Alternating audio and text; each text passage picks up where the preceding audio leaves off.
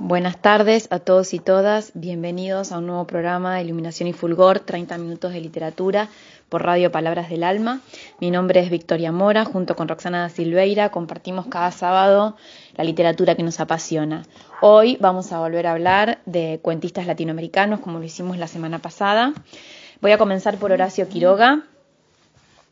Y a propósito del cuento, eh, Quiroga desarrolló un decálogo que es muy visitado, especialmente por las personas que nos interesa también escribir y aprender la mecánica detrás de los cuentos, que es un decálogo que se llama Decálogo del Perfecto Cuentista, ¿no? Donde él en un, está publicado en un libro que se llama Los trucs del perfecto cuentista y otros escritos, que reúne distintos ensayos que, y pequeñas notas que Quiroga Em, ha escrito en función del oficio de escribir. Les voy a leer algunos de esos, de esos trucos, de, de, de esos trucos que están acá en el decálogo.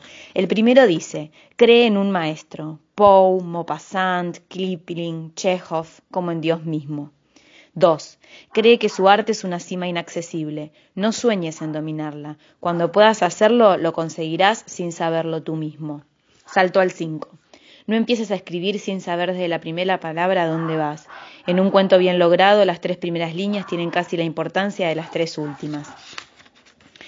6. Si quieres expresar con exactitud esta circunstancia, desde el río soplaba un viento frío, no hay en lengua humana más palabras que las apuntadas para expresarla. Una vez dueño de tus palabras, no te preocupes de observar si son entre sí consonantes o asonantes.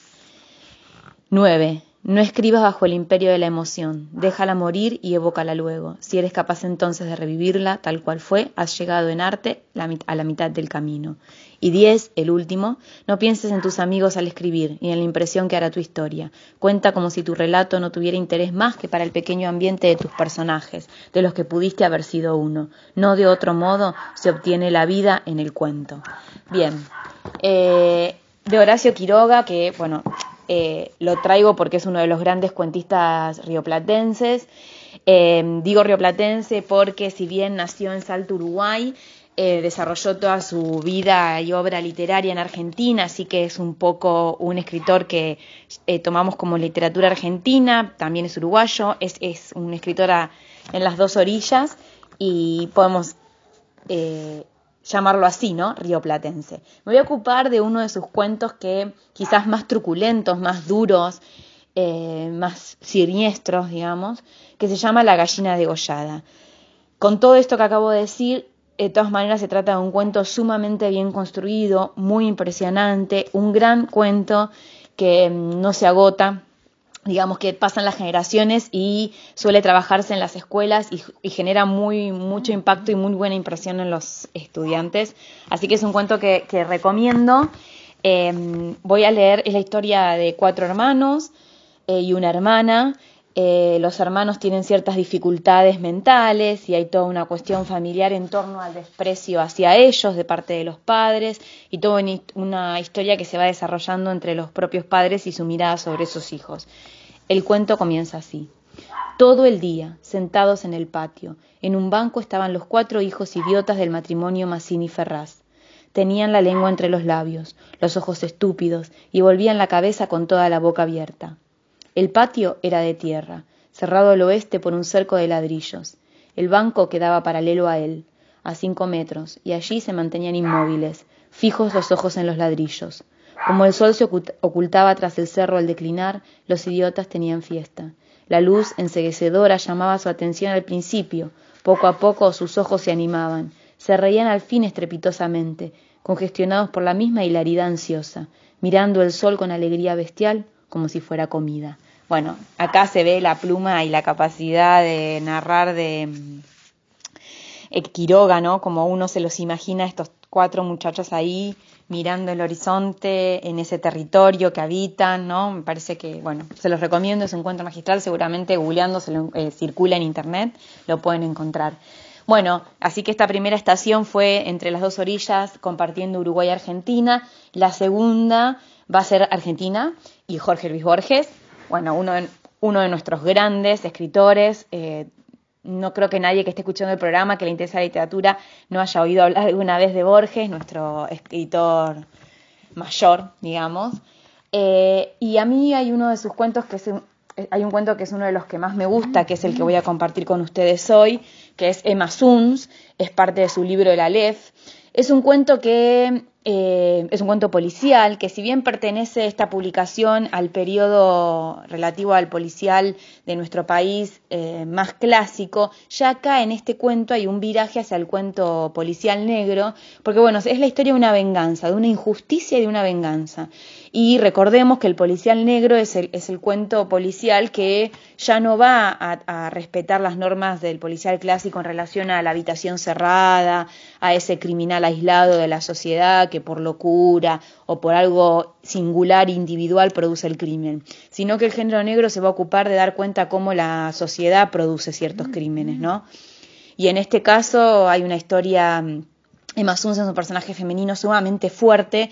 Al que le interese, busque el cuento, lo lea y le guste. Recomiendo ver el programa Nacidos por Escrito de Silvia Oppenheim. Se consigue en YouTube que em, se llama eh, Nacidos por Escrito, Emma Suns, justamente, y ahí hay varios especialistas conversando, críticos literarios y especialistas conversando sobre este cuento, que es verdaderamente conmovedor, muy hermoso, preciosamente construido, como toda la obra de Borges, y bueno, se los recomiendo plenamente, comienza así.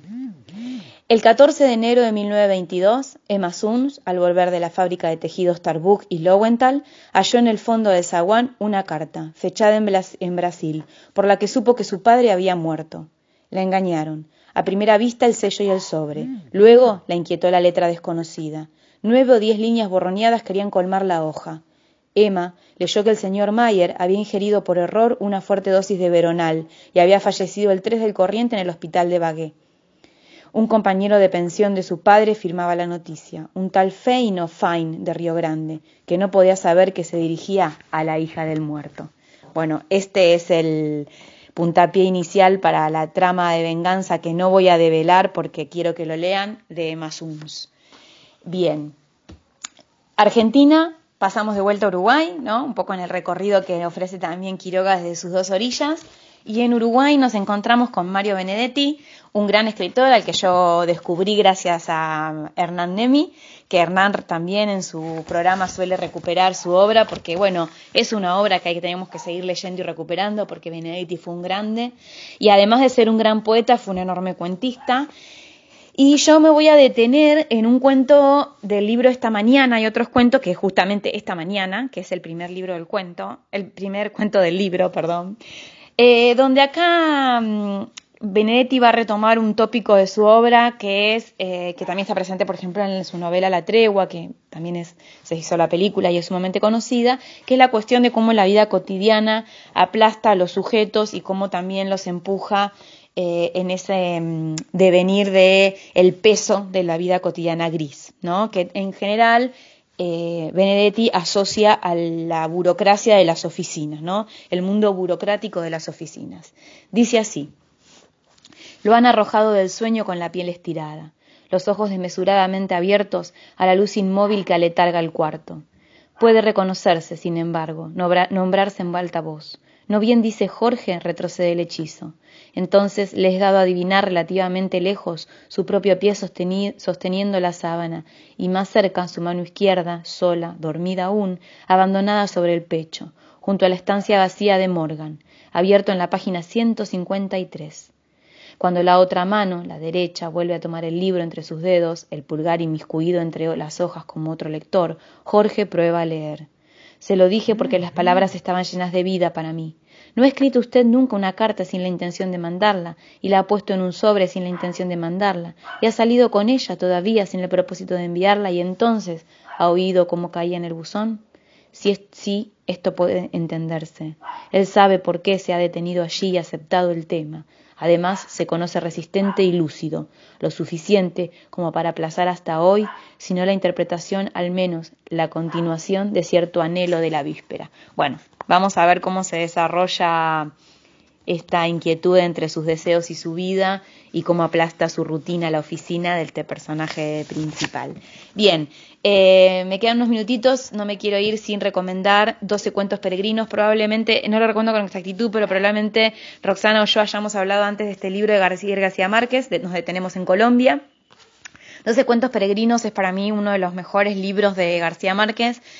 Eh, es uno de mis preferidos, es, es hermoso, son justamente 12 cuentos, como dice el título del libro, sin desperdicio, uno mejor que otro, eh, desde el punto de vista de la, digo, del contenido y de las historias que eligió incluir en este libro su autor, pero también desde el punto de vista técnico son cuentos maravillosamente construidos, precisamente y preciosamente construidos.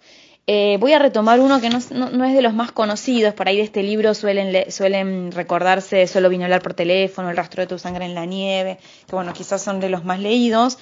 Yo me voy a detener en uno que es muy hermoso, que se llama La luz es como el agua, y eh, parte de esa metáfora de la luz es como el agua, aprender la luz es como abrir el grifo, que unos niños toman y de algún modo en, em, en este universo, en realismo mágico de García Márquez, la metáfora se vuelve literal y ahí ocurre la historia.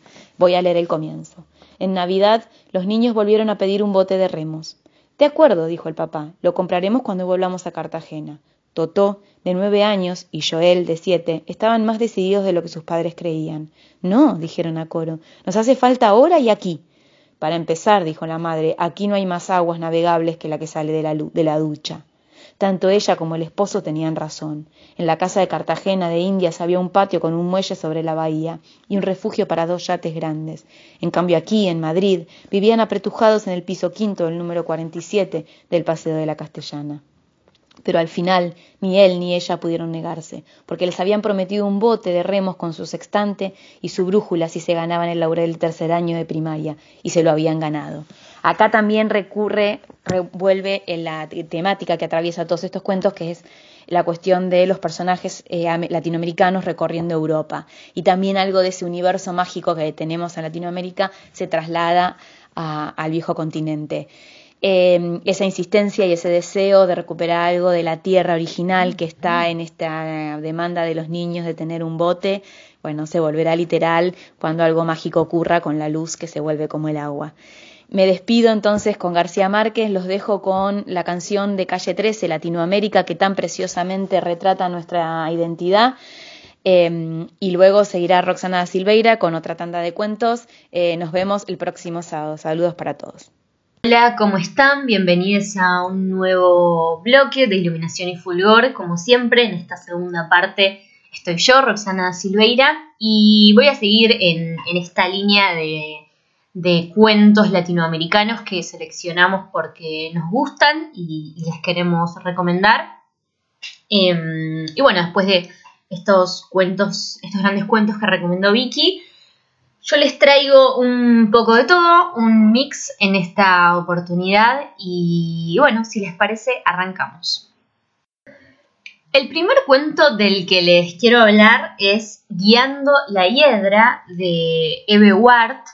Este cuento se encuentra publicado en el libro Guiando la Hiedra, que lleva el mismo nombre, que fue publicado en 1997, es un volumen de cuentos y em, tiene varios cuentos divinos este libro, pero particularmente les voy a hablar hoy de Guiando la, Hiedra, que me parece imperdible. Em, si quieren saber un poco más sobre Eve, pueden ir a uno de los... Eh, en Spotify pueden buscar, o en la página de la radio, em, uno de los capítulos anteriores en el que hablamos de Sara Gallardo y de Eve Ward. Ahí van a encontrar un poco más sobre ella, sobre quién fue, etc. Yo particularmente hoy les voy a hablar del cuento. Bueno, fiel a su estilo, Guiando la Hiedra es un cuento escrito en primera persona. Em, es una mujer que cuenta que está acomodando sus plantas y en toda esa acción de acomodarlas es una reflexión profunda sobre un montón de cosas, un montón de aspectos de la vida. Y la verdad es que cuando lo terminas de leer te queda como una sensación em, como de, profundidad. El cuento a simple vista, o sea, cuando arranca dice, aquí estoy acomodando las plantas para que no se estorben unas a otras, ni tengan partes muertas ni hormigas.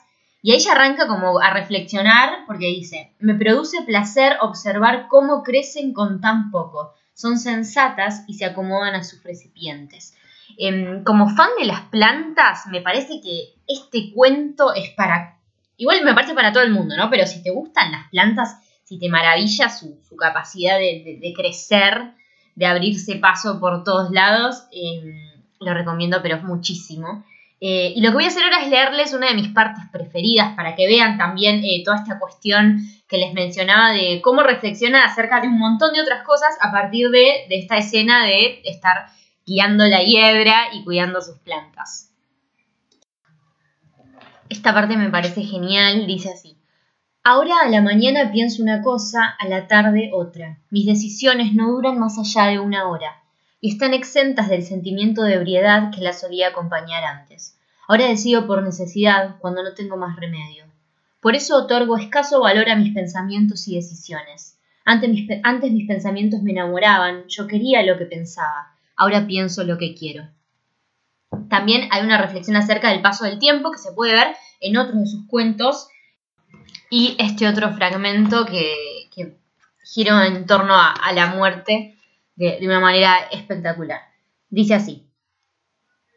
Entendí qué pasa con los que se mueren y con los que se van. Vuelven en sueños y dicen estoy pero no estoy, estoy pero me voy. Y yo les digo quédate otro ratito y no dan ninguna explicación. Si se quedan lo hacen como ajenos en otra cosa y me miran como visitas lejanas. En esa región del olvido donde han ido tienen otras profesiones y han adquirido otro modo de ser. Y todo lo que hemos peleado, hablado, comido y reído pasa al olvido y no quiero yo conocer personas nuevas ni ver a mis amigos. En cuanto empiezo a hablar con alguien, ya lo mando yo misma a la región del olvido antes de que le llegue el turno de irse o de morirse.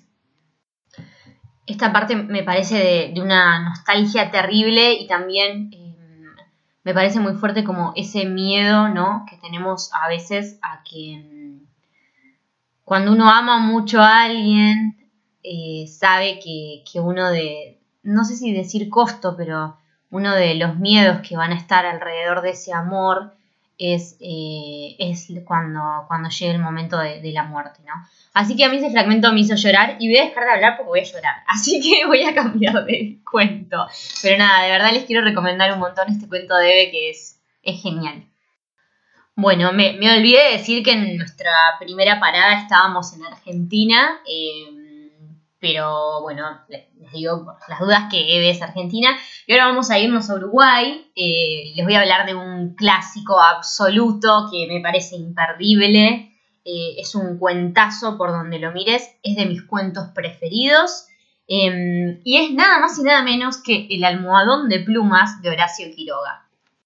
Bueno, El almohadón de plumas está en el libro Cuentos de amor, de locura y de muerte, que fue publicado en 1918. Em, y si todavía no lo leyeron, obviamente que lo súper recomiendo, pero les voy a contar una breve historia alrededor de este cuento antes de ir a hablar específicamente de su contenido. Resulta que yo conocí este cuento antes de leerlo. Em, cuando era chica, ponele que tendría 9 años, 10, eh, teníamos una vecina que era maestra y los fines de semana nos íbamos a Las Tejas, un camping en Zárate, y como teníamos como una hora, una hora y media de, viaje en el auto, era medio como que nos aburríamos, ¿no? Con mi hermana y mi vecino, éramos tres tres niños. Y mm, lo que hacía eh, Silvi, que era la, maestra de la, que les hablaba recién, bueno, nos contaba historias, pero no nos decía, o sea, no es que ella decía, bueno, esto que les voy a contar está el cuento de tal escritor, no, sino que nos contaba la historia, hacía una narración oral, y, bueno, y una de las historias, o sea, años después, cuando en el colegio leí el almohadón de plumas, eh, me encontré con que era la historia que me contaba eh, ella, que me contaba Silvi con el tema este del almohadón y que, había algo ahí. Em, y fue como tuve una sorpresa descubrir que, no era una historia que ella inventaba, sino que en realidad era un, clásico de la literatura como, como lo es este cuento. Eh, y nada, me parece que está bueno, eh, es un cuento que muchos años después, cuando del, del, colegio de mi hermana, mi hermana es más chica, una de mis hermanas es mucho más chica que yo, me invitaron a leerles, ellos tendrían 11, 12 años, eh, los chicos, uno de los cuentos que elegí, hice una selección, uno de los cuentos que elegí fue eh, este, El almón de plumas. También elegí Corazón del Ator. Eh, fue como una, selección potente y, la verdad que a los pibes les, les encantó escuchar estos cuentos. Así que bueno, ahora vamos a hablar de lleno del cuento. Bueno, esta es la historia de, un matrimonio y de la trágica, sobre todo de la trágica muerte de Alicia, que es la, esposa, y a medida que, avanza el cuento, eh, bueno, al final nos enteramos de, qué es lo que qué es lo que la mata, ¿no? No, no, lo voy no lo voy a decir, no lo voy a spoilear por si no lo leyeron, pero si no lo hicieron, vayan a leerlo porque, ya como ya les digo, es una genialidad. Em, así que, ¿saben que no sé si mencioné que em, ahora estamos, eh, nos fuimos de viaje a Uruguay, que ahora yo quiero ver uruguayo? No sé si lo dije, por los dudas lo repito. Eh, bueno, así que nada, mi segundo cuento es ese, que es uno de mis cuentos preferidos, El Mudón de Plumas. Es un poco fuerte porque la verdad es que eh, lo que pasa, pero no, no tiene desperdicio. Así que vamos con el tercer cuento que les traigo hoy, que es Sensini de Roberto Bolaño. Roberto Bolaño, escritor chileno. Em, este cuento es, es un poco más largo que los otros dos que les recomendé, pero la verdad es que es buenísimo. Em, yo no leí mucho de Bolaño, pero este cuento me parece excelente por un montón de razones. Eh, empezando porque es todo un retrato de una época, em, se habla muchísimo, la época que retrata es la de las dictaduras latinoamericanas, así que es un, gran cuento también como para situarnos en esa época. Después se nombra muchísimos escritores, em, porque el cuento trata, básicamente es un, son dos escritores que están exiliados en, en España y eh, desarrollan una eh, amistad, amistad epistolar. Y bueno, a partir de esas cartas se va como desarrollando toda la historia, vamos conociendo la historia de cada uno, se habla también de la literatura, se habla de muchísimos exponentes de, la literatura de esa época. La verdad es que es uno de esos cuentos que, te empujan a googlear. Y se dice que, o sea, en realidad el protagonista del cuento es el alter ego de, de Bolaño, y el, personaje ficticio del cuento se llama Luis Antonio Sensini, pero en teoría em, sería Antonio Di Benedetto, sería la historia de, ellos dos, eh, pero que bueno, él usó estos dos nombres para, contarla a través de, la ficción, ¿no? La verdad es que es un cuento hermoso también, em, bueno, cuenta estas dos historias que les decía, eh, la del escritor, la de Luis Antonio Sensini, em, con, un hijo desaparecido, que después termina volviendo a Argentina. La verdad es que, y, termina muriendo acá, la verdad es que está, es un cuento que cuando lo terminé de leer me, generó como un, una, me, dio ganas de llorar, me dio una, una nostalgia, porque al final en España se encuentran eh, el narrador, el, amigo de este Sensini, eh, y la hija de, de Sensini se encuentran y hablan de, del, padre y nada, es como todo un, es un encuentro muy, muy, muy interesante y también muy, muy conmovedor. Así que lo recomiendo por todas esas razones que les dije a este cuento que, que nada, que está bárbaro. Y voy a seguir leyendo a Bolaño. Bueno, y para finalizar voy a volver a Uruguay y les voy a leer un microrelato de Cristina Peri Rossi que, conocí hace poco y me parece buenísimo para cerrar este capítulo. Bueno, el microrelato se llama Crianzas y ahí se los leo. Siempre imagino que mi madre tiene nada más que 25 años, la edad que ella tenía cuando yo nací. De ahí que me enfurezca si la oigo arrastrar los pies, cloquear, toser o pensar como una vieja. No entiendo por qué a los 25 años le han salido arrugas, ni me explico cómo, siendo tan joven, se acuesta tan temprano. Si en algún momento de pavorosa lucidez advierto que es una vieja, tal descubrimiento me llena de horror, por lo cual trato inmediatamente de expulsar dicho conocimiento de la luz de mi conciencia, de manera que enseguida recupera sus 25 años. Ella me trata a mí continuamente como si yo fuera una niña, por lo cual nos entendemos perfectamente. No insisto en crecer, porque sé que es inútil. Para nosotras dos el tiempo se ha estacionado y ninguna cosa en el mundo podría hacerlo correr. Moriré de cinco años y ella de veinticinco.